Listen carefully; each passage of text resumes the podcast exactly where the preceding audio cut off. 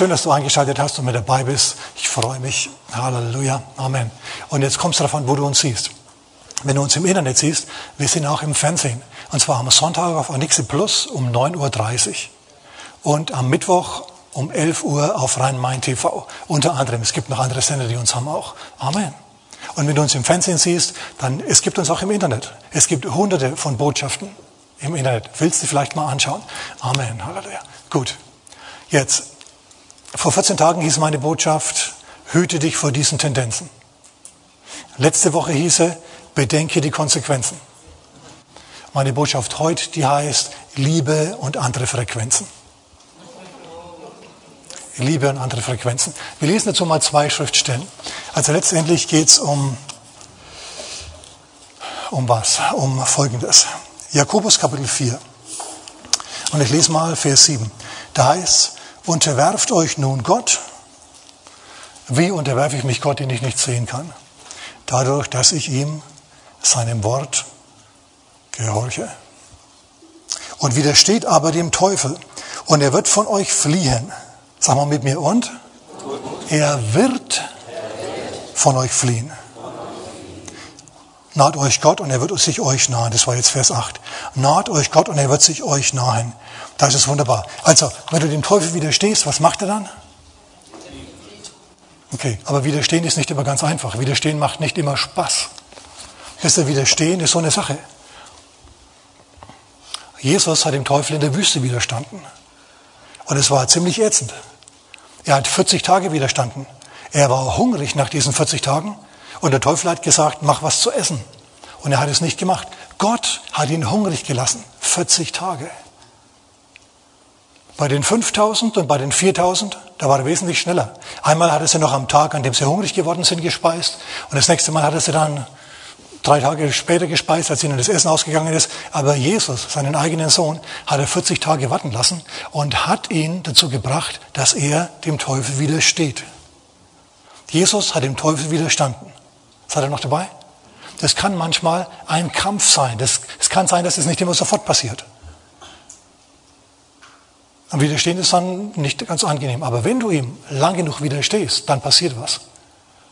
Matthäus Kapitel 4, Vers 11. Und der Teufel verließ ihn und siehe, Engel kamen und dienten ihm. Ganz, ganz wichtiger Punkt für uns heute Morgen.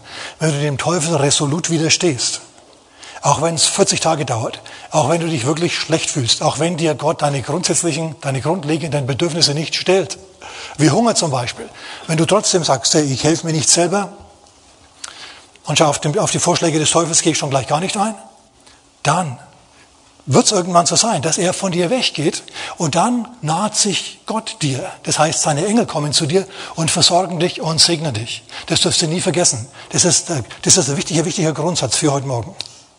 Du hast du nicht vergessen. Wenn es also für dich so aussieht, als ob du in der Wüste sitzen würdest und du hungrig bist, weil du nämlich wirklich in der Wüste sitzt und hungrig bist, es ist einfach so, und Gott scheinbar nichts tut, im Gegenteil, der Versucher, der spielt mit deinem Kopf und mit deinen Gedanken Ping-Pong und haut dich mal in diese Richtung und mal in jene, dann widersteh ihm. Ich weiß, es ist ätzend, aber früher oder später platzt der Knoten und er geht und Gott kommt und das, was, so wie es vorher schlecht war, so wird es dann gut. Aber dazu musst du im, im Glauben bleiben. Dazu musst du im Glauben bleiben. Dazu brauchst du Nerven, Nerven, Nerven. Und jetzt Johannes Kapitel 9, Abvers 1. Lesen wir jetzt mal. Johannes Kapitel 9, Abvers 1. So, es geht also heute ein wenig um Widerstehen. Denn, hör mal, nicht alle wissen den Unterschied zwischen Liebe und Lust. Und wenn sie dann ihre Lust gestillt haben, stellen sie fest, dass es mit der Liebe gar nicht so weit her war. Und dann sind sie gefrustet.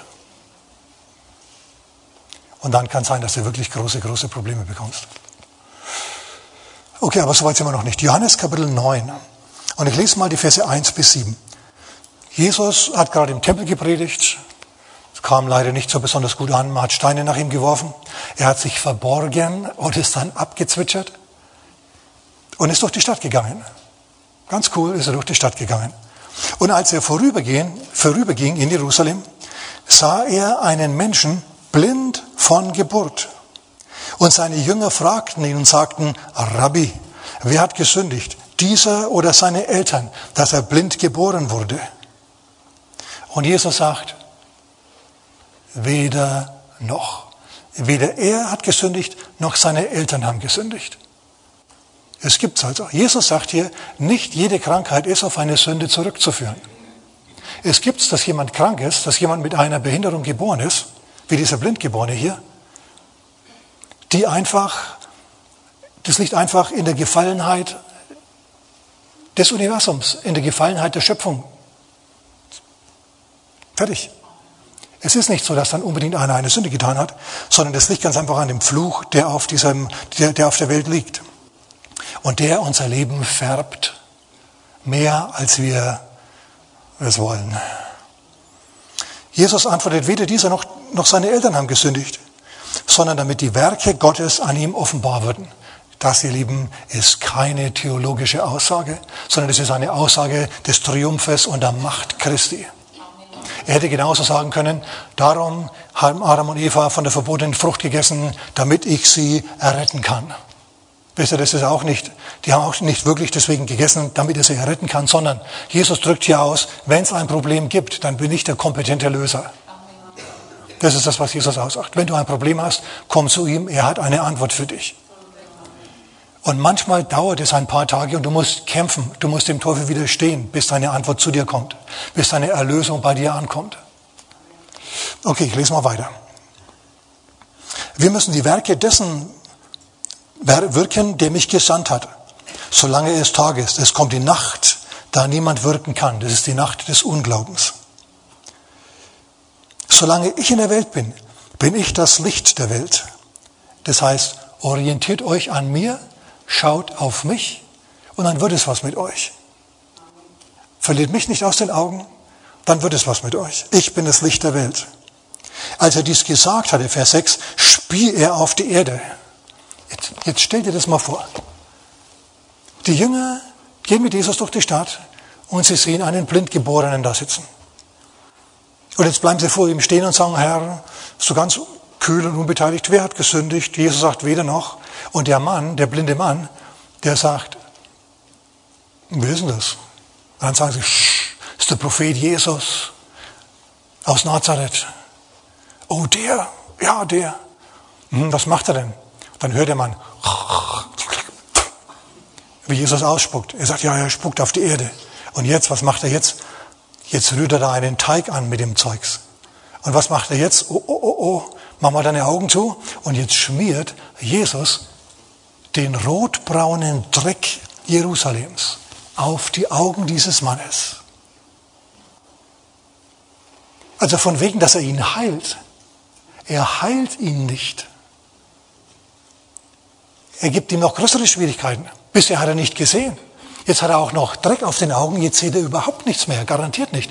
Wenn er vielleicht bisher noch ein bisschen Licht gesehen hat, zumindest Licht wahrnehmen konnte, sieht er jetzt nichts mehr.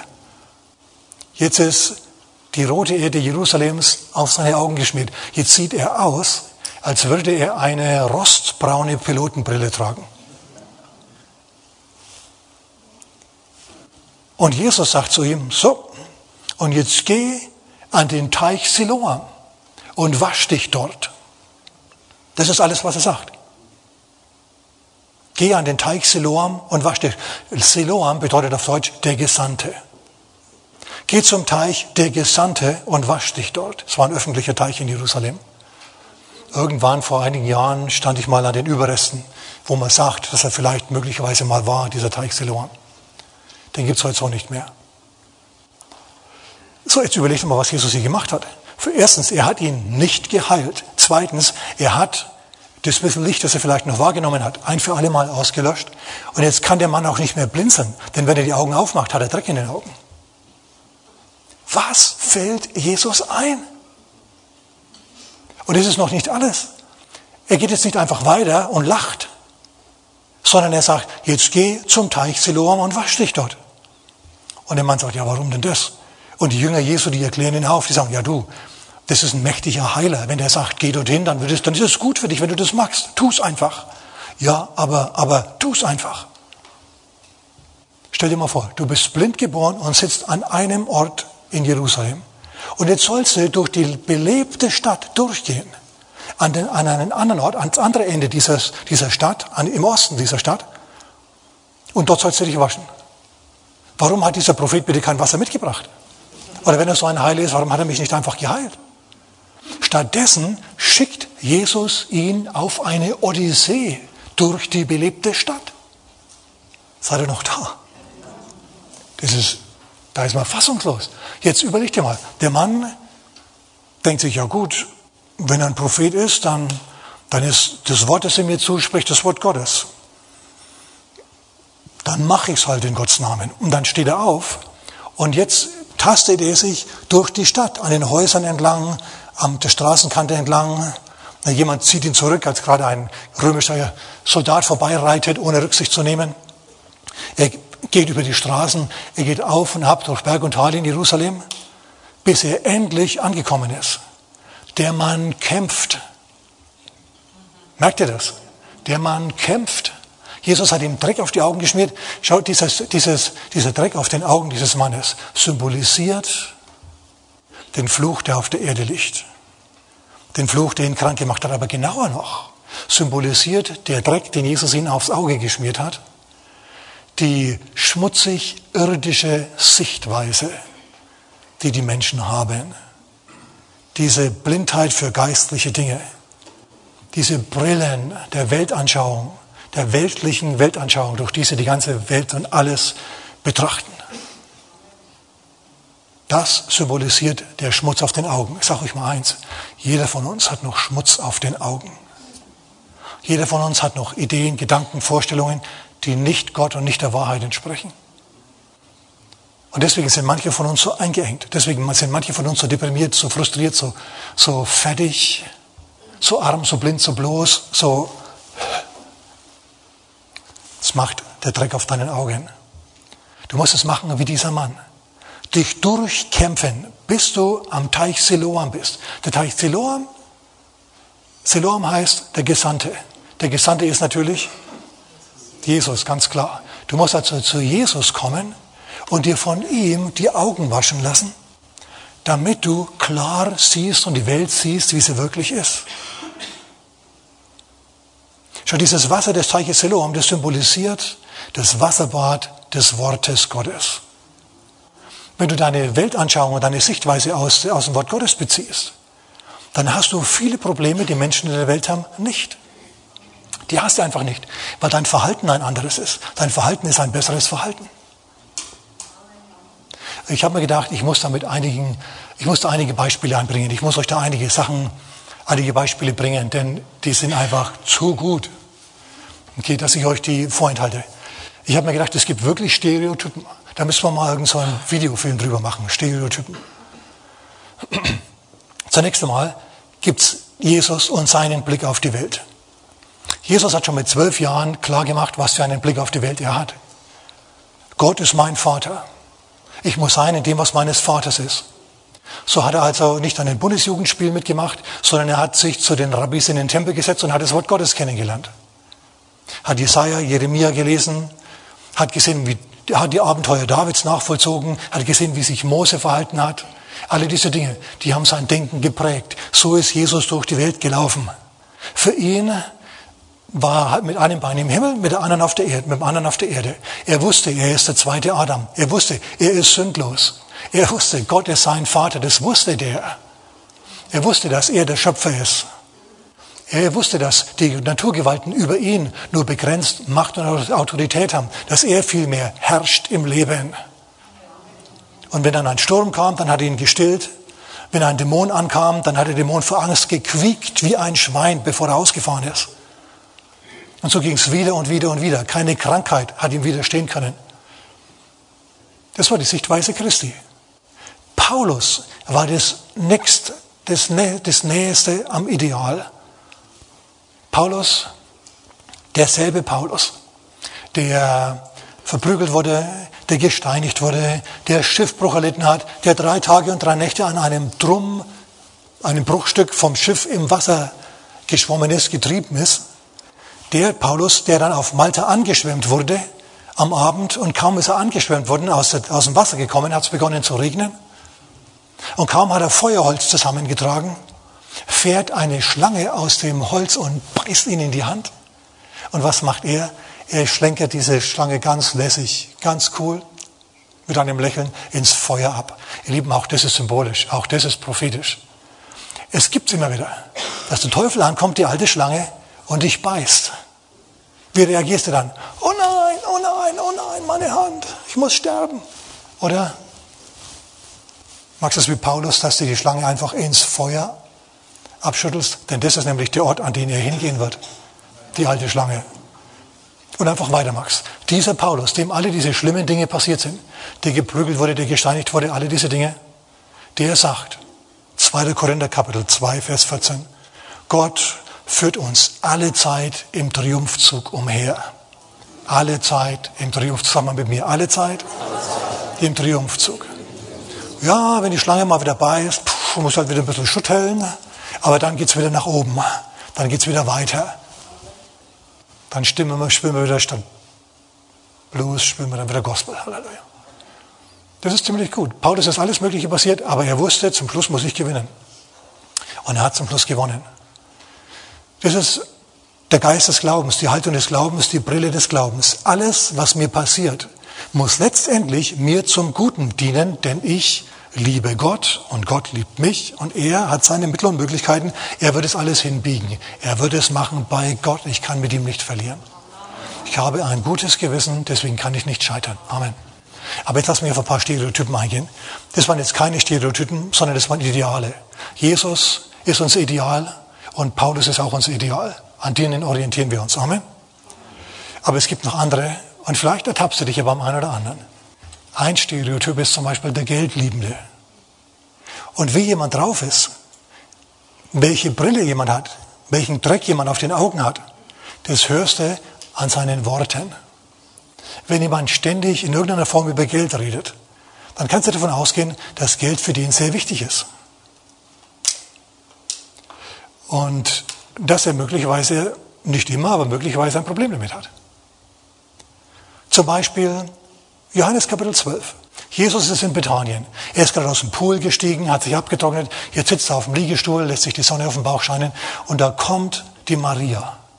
Die anderen Jünger übrigens auch. Dann kommt die Maria und sie kniet sich hin zu seinen Füßen und sie fängt an, seine Füße mit Öl, mit, mit, einem, mit, einem, mit einer besonderen Narde zu salben. Sehr, sehr teuer.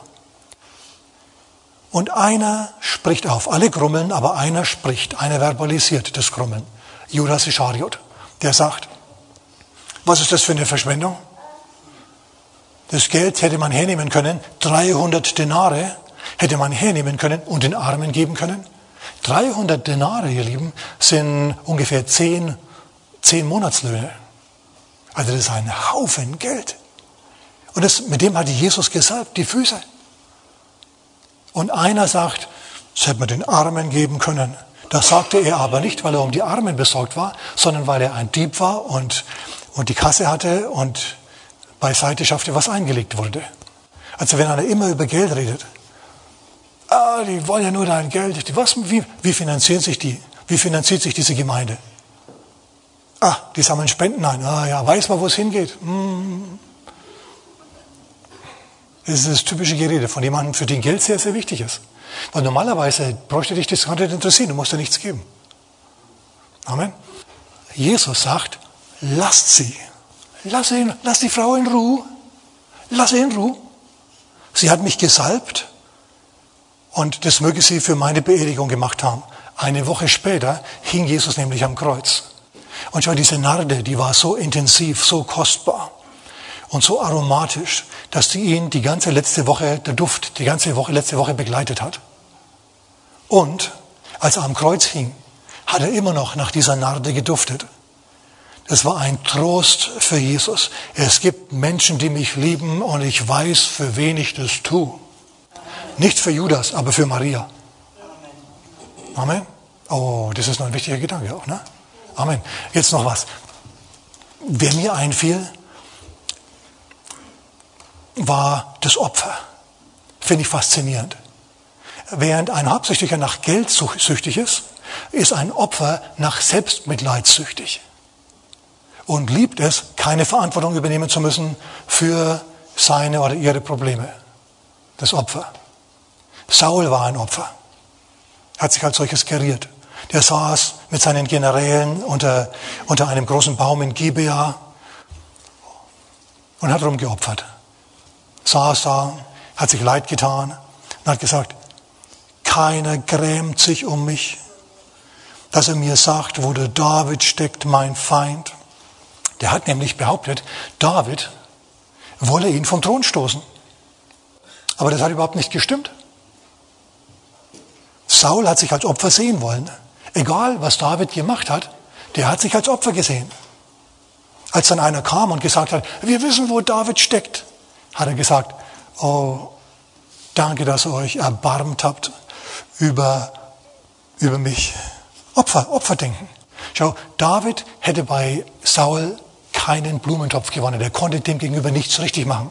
Aber das lag nicht an David, sondern das lag an, an Saul. Ja, Opfer. Opfer ist so eine Sache. Opfer ist immer jemand, der gern Schuldzuweisungen macht. So wie David. David war in allem schuld. David war in jedem Problem in Israel schuld. Obwohl er gar nicht schuld war. Opfer sieht es einfach ganz so. Muss selber keine Verantwortung dann übernehmen, weil die ganzen Probleme, die stammen ja von jemand anderem und nicht von ihm.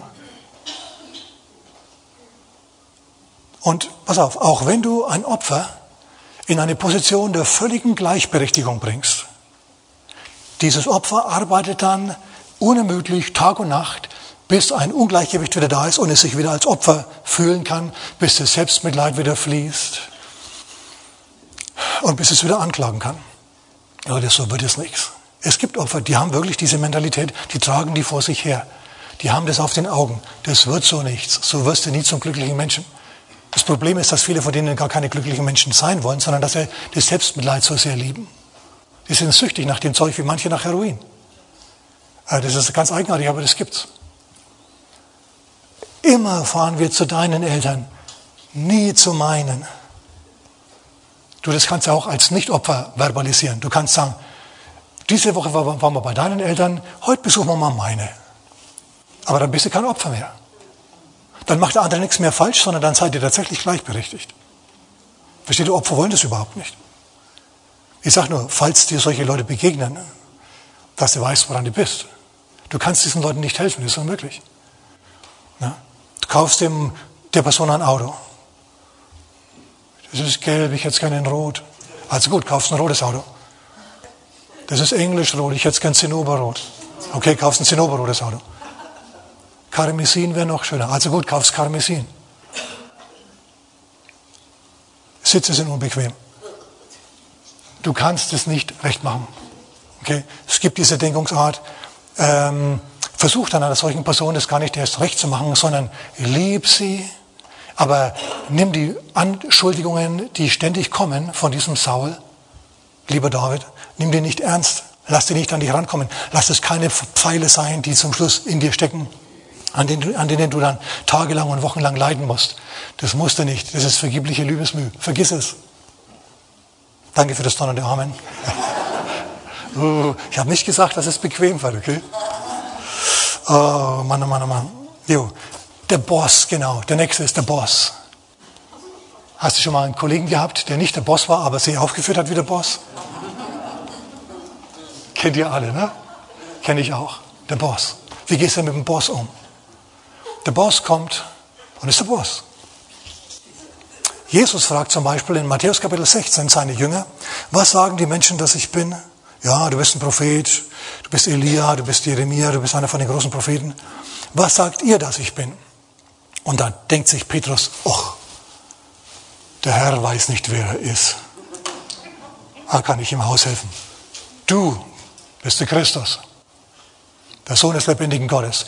Und Herr, wenn du mal wieder nicht weißt, wer du bist, frag mich. Ich sag's dir, wenn du mal wieder unsicher bist in deiner Berufung, komm zu mir. Paar Verse, wei paar, paar Verse weiter sagt Jesus, ich muss demnächst ans Kreuz. Ich werde sterben, werde auferstehen. Und dann nimmt Petrus ihn, der Boss, nimmt ihn liebevoll um die Schulter und führt ihn besser beiseite und sagt, Gott behüte dich, Herr.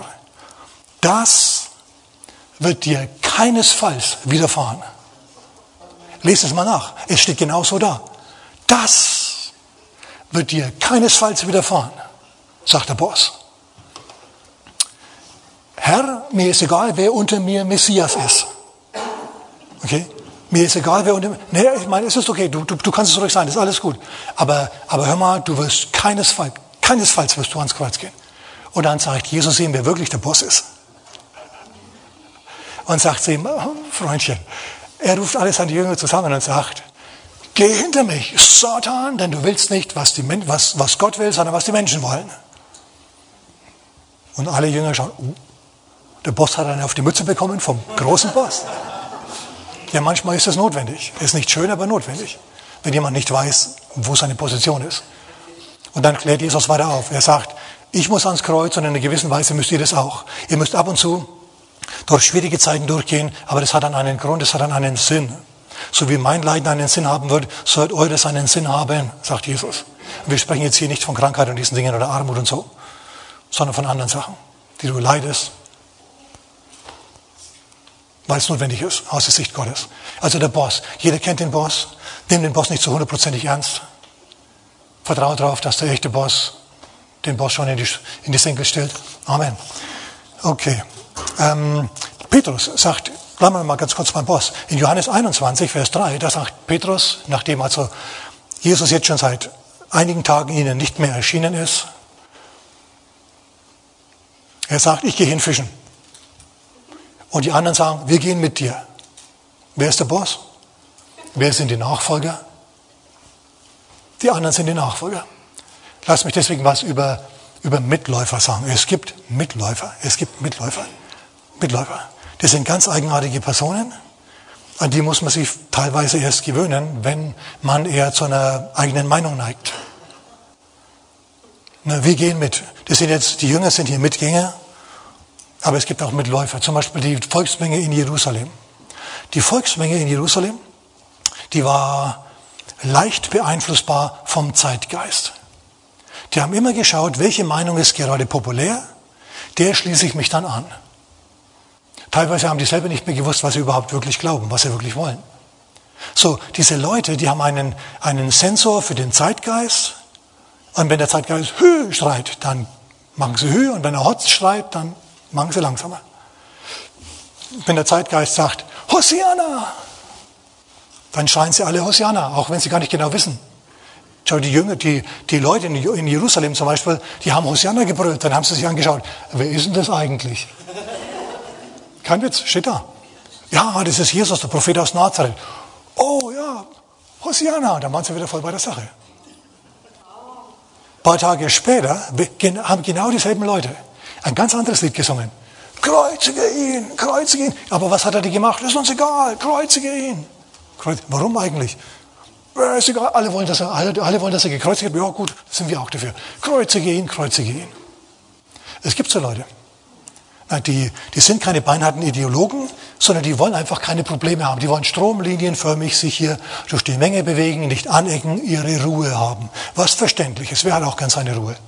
Also ich habe definitiv auch gern meine Ruhe von irgendwelchen Agitatoren und Ideologen und so weiter. Aber es kommt der Zeitpunkt, und ich vermute mal, dass Gott es von jedem einzelnen Menschen zu irgendeinem Zeitpunkt in seinem Leben einfordert, an dem du Farbe bekennen musst. Dreh dich mal zu deinem Nachbarn und sag zu ihm, bekenn Farbe. Wenn jemand wissen will, ob du einer von diesen Sektenheinis bist, ob du einer von diesen Christen bist, dann sagst du zu ihnen, jupp, und stolz drauf. Denn ich weiß, wo ich hingehe. Ich weiß, dass mein Erlöser lebt. Wie schaut es eigentlich mit dir aus? Dein Sparbuch kannst du nicht mitnehmen, deine Aktien auch nicht. Und im Planeten ist Schnurzpiep, ob du jemals gelebt hast. Jetzt weißt es.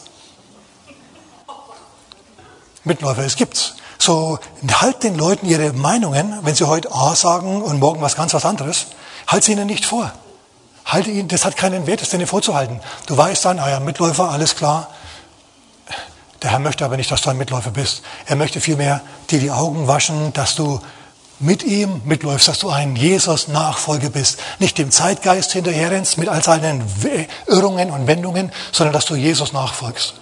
Und manchmal ist es leicht und manchmal kommst du an damit und manchmal ist es schwer und dann gehst du in den Knast dafür.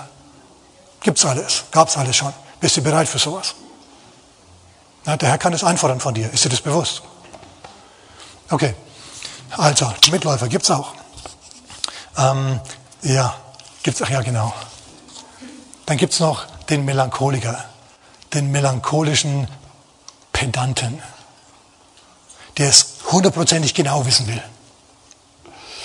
Wenn ich nicht meine, meinen Finger in seine Wunden, in seine Nägelmale lege, dann werde ich nicht glauben. Und meine Hand, die will ich in seine Seite stecken, wo da, wo der Soldat ihn gestochen hat. Wenn, wenn er wirklich lebt, dann will ich, dann will ich das fühlen. Ich will das sehen und ich will es fühlen. Ich will ihn mit meinen Augen sehen, dass er auferstanden ist und ich will, fühlen anhand der Wunden, weil meine Augen könnten ja lügen.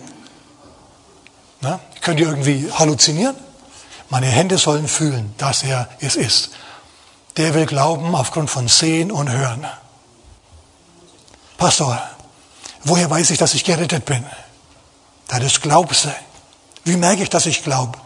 Ja, du hast einen, einen inneren Frieden, du hast eine innere Gewissheit. Mhm. Aber woher weiß ich, dass, ich diese, dass diese innere Gewissheit echt ist? Weißt du, und so geht es ewig. Und so kannst du dich da im Kreis rumdrehen mit solchen Leuten. Melancholiker, liebe Menschen, liebe Pedanten, aber die stehen sich selber im Weg. Manchmal musst du einfach ein wenig Gottvertrauen haben. Manchmal musst du einfach sagen, ich weiß, dass mein Erlöser lebt. Und wenn, pum, dir das Leben gerade wieder eine scheuert, dann sagst du, und ich weiß es trotzdem. Danke für das Amen. Halleluja. So gibt es also der Pedant. Na, und Jesus kommt dann, Jesus kommt ja dann zu ihm und sagt, wer bin ich? Mein Herr und mein Gott. Thomas fällt nieder vor ihm und sagt, mein Herr und mein Gott. Sagt er, gut, jetzt stehst du mal auf, jetzt gib mal deinen Finger. Siehst du diese Nägelmale? Siehst du diese Seite hier? Und jetzt sei gläubig, ohne dass du sehen musst. Vertrau den Zeugen, die mich gesehen haben. Den Zeugen Christi Jesu. Halte nicht alle für Lügner, was mich zum nächsten bringt. Der Zyniker. Es gibt beinharte Zyniker, es gibt beinharte Zyniker, die neben dir herlaufen und dich ständig verfluchen und mit kleinen Steinen auf dich werfen, das heißt, die kleine Schwierigkeiten machen, die ganze Zeit. Woher weiß ich das? Ja, ich habe ich hab schon mal 2. Samuel Kapitel 16 gelesen. Da ist die Rede vom Shimi. Nicht vom Jimmy, der kam später, sondern vom Shimi ohne J vorne dran. Shimi hieß der. Als nämlich Absalom, der Sohn Davids, den Vater vom Thron verdrängt und David flüchten muss, taucht dieser Shimi auf der war ein entfernter Verwandter von Saul, dem König Saul, und geht, während die durch einen Hohlweg reiten, durch eine enge Gasse reiten, geht er oben am Hohlweg entlang und keift und spuckt und flucht diesen David an und wirft mit Steinen nach ihm. Und das, obwohl David die Helden bei sich hat. Wenn David nur mal, nur mal so macht, dann ist der Mann tot. Aber er weiß, dass David Charakter hat. Er weiß, dass David ihn nicht verklagen wird. Er weiß, dass David ihm keine Unterlassungserklärungen schicken wird. 500 Euro teuer. Solche Sachen. Er weiß, dass David es einfach dulden wird. Und es steht dort. Und David hat es erschöpft. David hat diese ständigen Beleidigungen erschöpft. Seine Mitarbeiter haben zu ihm gesagt, jetzt lass uns den doch verklagen. Lass uns den doch eine Unterlassungserklärung abgeben. Der kriegt, den kriegen wir dran wegen Beleidigung. Das wird teuer für den. Der macht es nie mehr. Und David sagt, und vergiss es, vielleicht hat, er, hat es ja der Herr ihm gesagt. Vielleicht brauchen wir einfach ein bisschen Demut. Vielleicht müssen wir das einfach jetzt mal akzeptieren, dieses schwere Los. David hat gewusst, er ist nicht der Größte und ist in allem abhängig von Gott. Vielleicht habe ich es verdient. Und dann hat er wieder an Bathseba gedacht. Und ist weitergeschlappt. Er war erschöpft. Dann kam er an den Jordan, ans Wasser, ans reinigende Wasser und hat sich dort erholt. Du kannst dich auch am Wasser erholen. Dein Wasser, an dem du dich erholst, ist das Wasserbad von Gottes Wort. Wenn sie dich also blöd anmachen, wenn sie dich beleidigen, wenn sie dich verfluchen, wenn sie alle diese Dinge machen, ignoriere sie, ignoriere sie. Jesus, als die Steine flogen, hat sich verborgen. Er hat sich versteckt und ging woanders hin. Du musst nicht dorthin gehen, wo man dich nicht mag. Aber tragt es einfach. Es ging Jesus so, es ging Paulus so. Sag, ich weiß, dass mein Erlöser lebt. Und hakt diese Leute ab, fertig aus. Du sagst, Pastor, Ich weiß, ich bin stärker als der. Lass es, lass es. Bleib friedlich. Nur ganz kurz, kann ich nicht mal nur eine halbe Sekunde die Beherrschung verlieren. Was du säst, wirst du ernten. Also, Zyniker, es gibt Zyniker, es gibt, die kannst du nicht zurecht machen. Egal was du tust. Einfach weil du bist, wer du bist, mögen sie dich nicht. Jeder von uns kennt Zyniker. Jeder von uns kennt Zyniker, die nichts Gutes über irgendjemand anderen wissen, sondern nur Schlechtes. Das er dann gerne lautstark vortragen und, und du sitzt da und rollst mit den Augen und denkst, okay, geh an den Jordan, dort erquickt dich dann der Herr, preis dem Herrn. Amen. Okay, was gibt's noch? Was gibt's noch für der, der Ein-Talent-Mann, in anderen Worten der Faule? Der Faule. Matthäus Kapitel 25. Dort spricht Jesus von den, vom Gleichnis von den drei Talenten. Alle haben was aus ihren Talenten gemacht, bis auf einen. Der sowieso nicht besonders begabt war, der hat nichts gemacht. Der war böse und faul und hat das Talent nicht angelegt, aus dem Talent, aus dem Geldbetrag nichts gemacht, den, den der Herr ihm gegeben hat, damit er damit handelt. Dann kam der Herr und hat gesagt, was ist mit dir los? Hallo? Das ist noch genauso verpackt, dieses, diese Geldsumme, die Banderolen sind noch an den Geldscheinen wie, wie damals, als ich es dir gab. Ja, Herr, weil du ein Ausbeuter bist. Du säst nicht und erntest trotzdem. Du nimmst, was du nicht hingelegt hast. Du bist ein Ausbeuter. Du willst nur mich umsonst benutzen, dass ich für dich arbeite. Ausbeuter. Nee, der Herr war kein Ausbeuter. Der Mann war schlicht und einfach faul und hat eine Ausrede gebraucht für seine Faulheit. Also wenn alle immer davon reden, wenn, dass sie so schlecht bezahlt sind und dass die Chefs so blöd sind, dass sie deswegen auf keine Arbeit gehen können, weil es einfach nichts gibt, was hier würdig ist, dann wisse, der ist einfach faul, der Typ. Und, und halte ein bisschen Abstand von solchen Leuten, dass das nicht abfärbt auf dich. Jesus kommt und sagt, wir binden dich jetzt und wir schmeißen dich jetzt in die Finsternis. Nicht schön für dich, aber du hast es nicht anders gewollt. Zu den anderen, die was aus sich gemacht haben, hat Jesus ja auch gesprochen. Hat gesagt, hey, gut, du guter und treuer Knecht. Und ich weiß nicht, wie es dir geht. Ich will, natürlich, ich will natürlich Spaß haben im Leben. Aber vor allem will ich, dass der Herr zum Schluss zu mir sagt, gut gemacht, du guter und treuer Knecht. Na? Manchmal rollt der Herr bestimmt mit den Augen über uns, aber zum Schluss soll er zu uns allen hier sagen, kommt rein in die Freude eures Herrn. Amen. Amen. Und jetzt muss ich noch zu einem kommen, zu dem, der diese ganze Denkkaskade, diese Beispiele ausgelöst hat. Zu Amnon. Wir gehen mal zu 2. Samuel Kapitel 13. Das ist die Zeit, in der David mit Bathseba rumgemacht hat, ihren Mann ermorden hat lassen durch seine Armee und er hat dann die schwangere Frau geheiratet die Bathseba. Das Kind ist gestorben. Sie haben sich dann zusammengerauft. Die Beziehung ist dann trotzdem was geworden, obwohl es wirklich schwierig war. Die beiden waren jetzt in zweiter Ehe verheiratet und haben entsetzlich begonnen. Aber Gott hat sie dann gesegnet. Ihr Kind Salomo hat einen Spitznamen von Gott bekommen, Jedidja, Liebling des Herrn. Das war gut. Aber das ist nicht alles. Denn David hat ein schlechtes Vorbild für seine Kinder hinterlassen. Und seine Kinder die haben jetzt ernsthafte Probleme deswegen. Und David setzt auch das Gesetz nicht durch. Der duldet hier unglaubliche Dinge. Und jetzt lesen wir mal. Liebe und andere Frequenzen. Und es geschah danach, Absalom, der Sohn Davids, ich bin in 2. Samuel Kapitel 13, 1. Absalom, der Sohn Davids, hatte eine schöne Schwester. Ihr Name war Tamar. Und Amnon, der Sohn Davids, liebte sie. Und es war dem Amnon wehe um seiner Schwester Tamar willen. Also die hatten verschiedene Mütter, aber denselben Vater. Amnon, der Sohn Davids, liebte sie.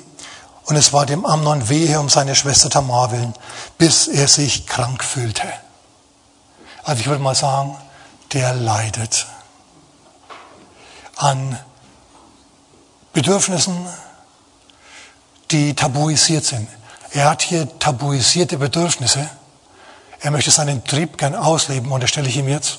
Aber er weiß, es ist mit einem Tabu belegt und das hat auch einen guten Grund. Und jetzt heißt es weiter, denn sie war eine Jungfrau und es war in den Augen Amnons unmöglich, ihr etwas anzutun. Jetzt möchte man denken, ja, der hat so ritterlich gedacht. Es war ihm unmöglich, ihr näher zu kommen, weil er irgendwie moralische Hemmungen da hatte, mit ihr zu flirten und mit ihr anzubandeln. Aber das musste er anders verstehen. Das musste er anders sehen. Was da eigentlich steht, ist, es war, ihm, es, war ihr, es war ihm unmöglich, ihr etwas anzutun. Es war ihm unmöglich, ihr nahe genug zu kommen, um bei ihr zum Zug zu kommen. Er, war ihr nicht, er hat nicht gewusst, wie er es anstellen soll, dass er die endlich in die Kiste kriegt. Das war sein Hauptziel und sein Hauptzweck hier. Überleg dir das mal. Und dann, der hatte aber einen cleveren Cousin. Und der, der kam zu ihm, Jonadab hieß der. Und der hat gesagt, Königssohn, was ziehst du denn für ein Gesicht? Was machst du denn für ein Gesicht? Und er sagt, ja, Tamar, Tamar, Tamar. Und er sagt, ja, du willst ganz gerne mal mit dir ein wenig zusammen sein, ne? Mhm. Oder bist du jetzt zu doof, dass du drauf kommst, wie das geht? Mhm. Okay, dann gebe ich dir jetzt einen Tipp. Es ist jetzt wirklich perfide, was kommt. Er sagt, stell dich krank. Dann kommt dein Vater zu dir und sagt, no, wie geht's denn meinem Buben? Und dann sagst, schlecht. Und wenn er dann sagt, wie können wir dir helfen? Dann sagst du, meine Schwester Tamar, die soll kommen und soll mir das Frühstück machen das, dann wird es mir besser gehen. Und dann befiehlt der König höchst selbst, die höchste Autorität im Land, dieser Schwester, dass er zu dir ins Schlafzimmer kommt.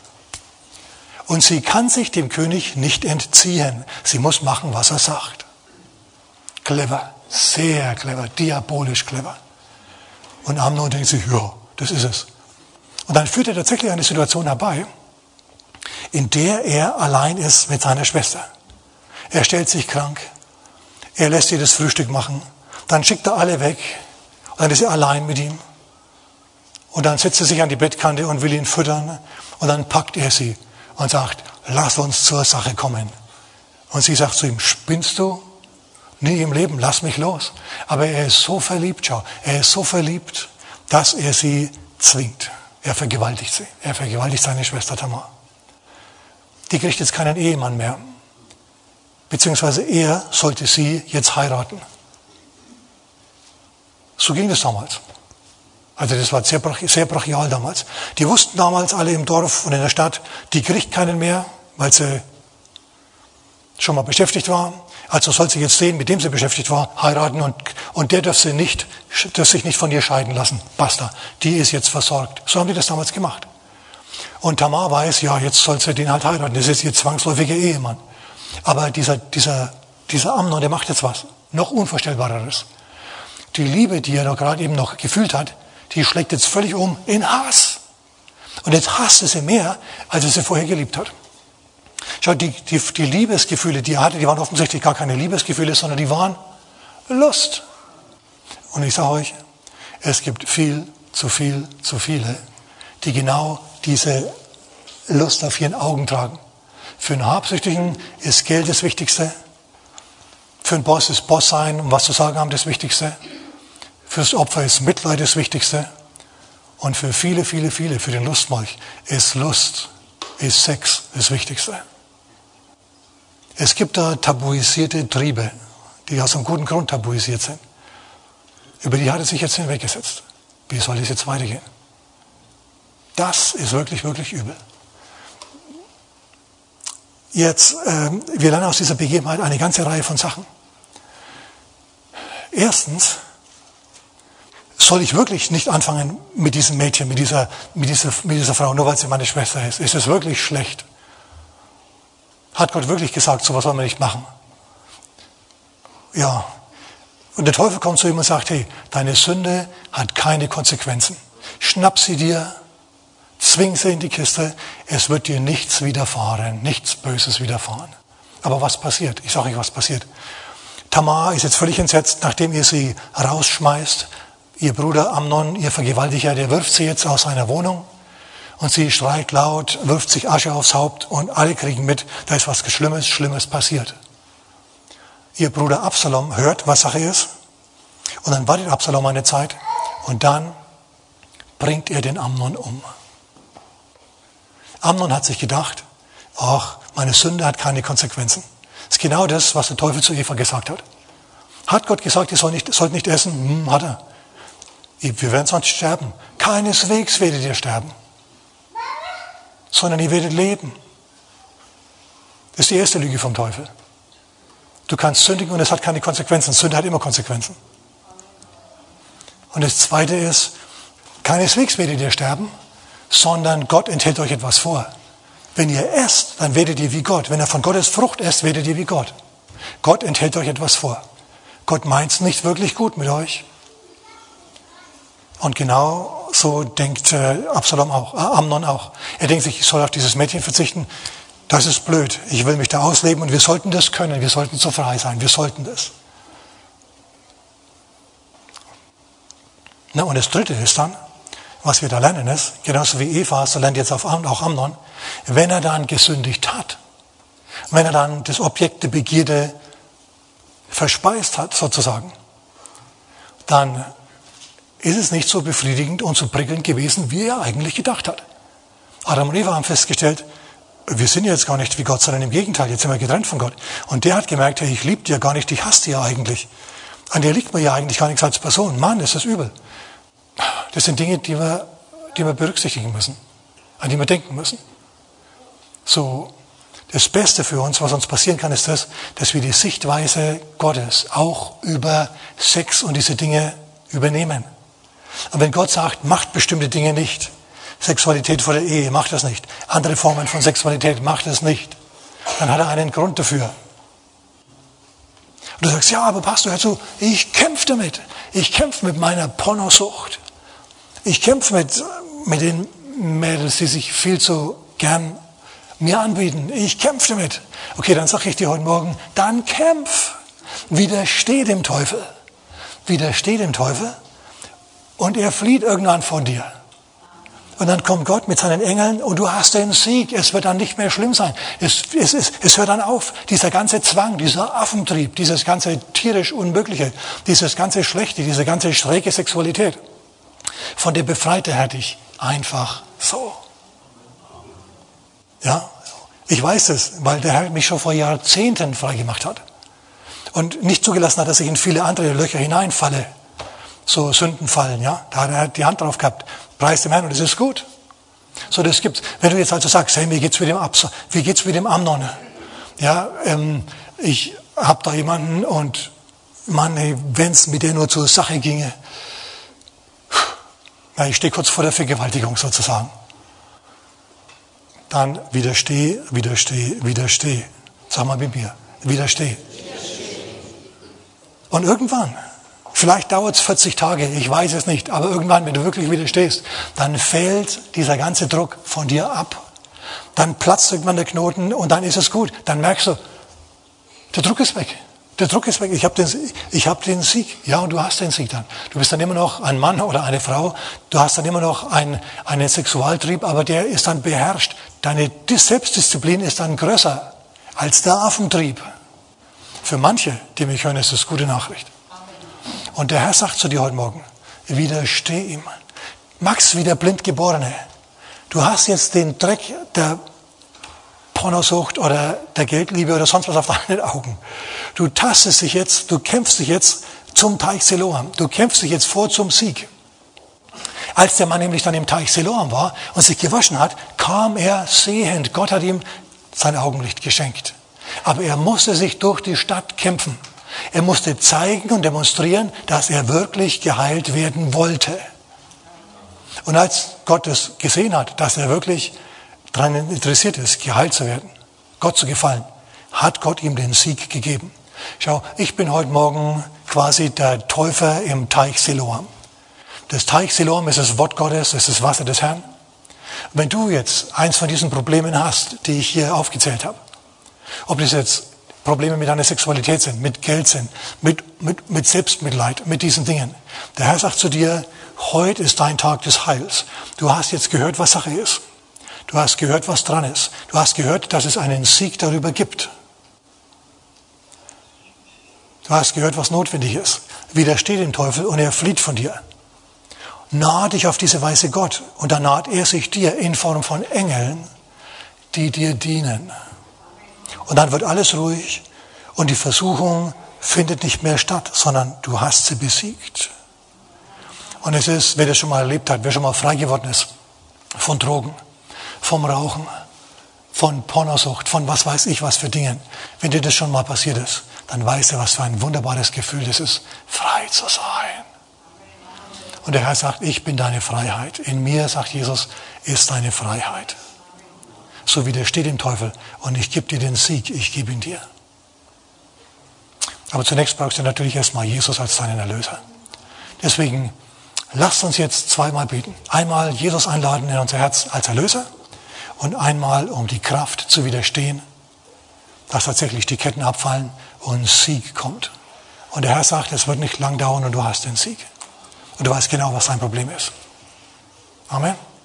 Okay, lass uns die Augen zumachen.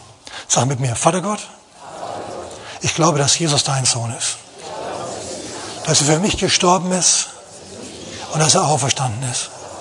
Herr Jesus, vergib mir meine Sünden. Komm in mein Herz, mach mich neu. Gib mir ewiges Leben. Und Herr, ich empfange jetzt. Amen. Jetzt ist schon mal das Wichtigste getan. Jetzt bist du schon mal Kind Gottes. Und jetzt bitten wir noch für Kraft für dein Problem. Vater, wir bitten dich jetzt, dass du, dass du ins, ins Herz hinein, in unsere Herzen hineinschaust und dort siehst, was das hauptsächliche Problem ist, Herr. Und an uns Weisheit gibst, dieser Sache, ob das jetzt Selbstmitleid oder Geld oder Sex ist, zu widerstehen, Herr. Gib uns Weisheit, in der richtigen Weise zu widerstehen.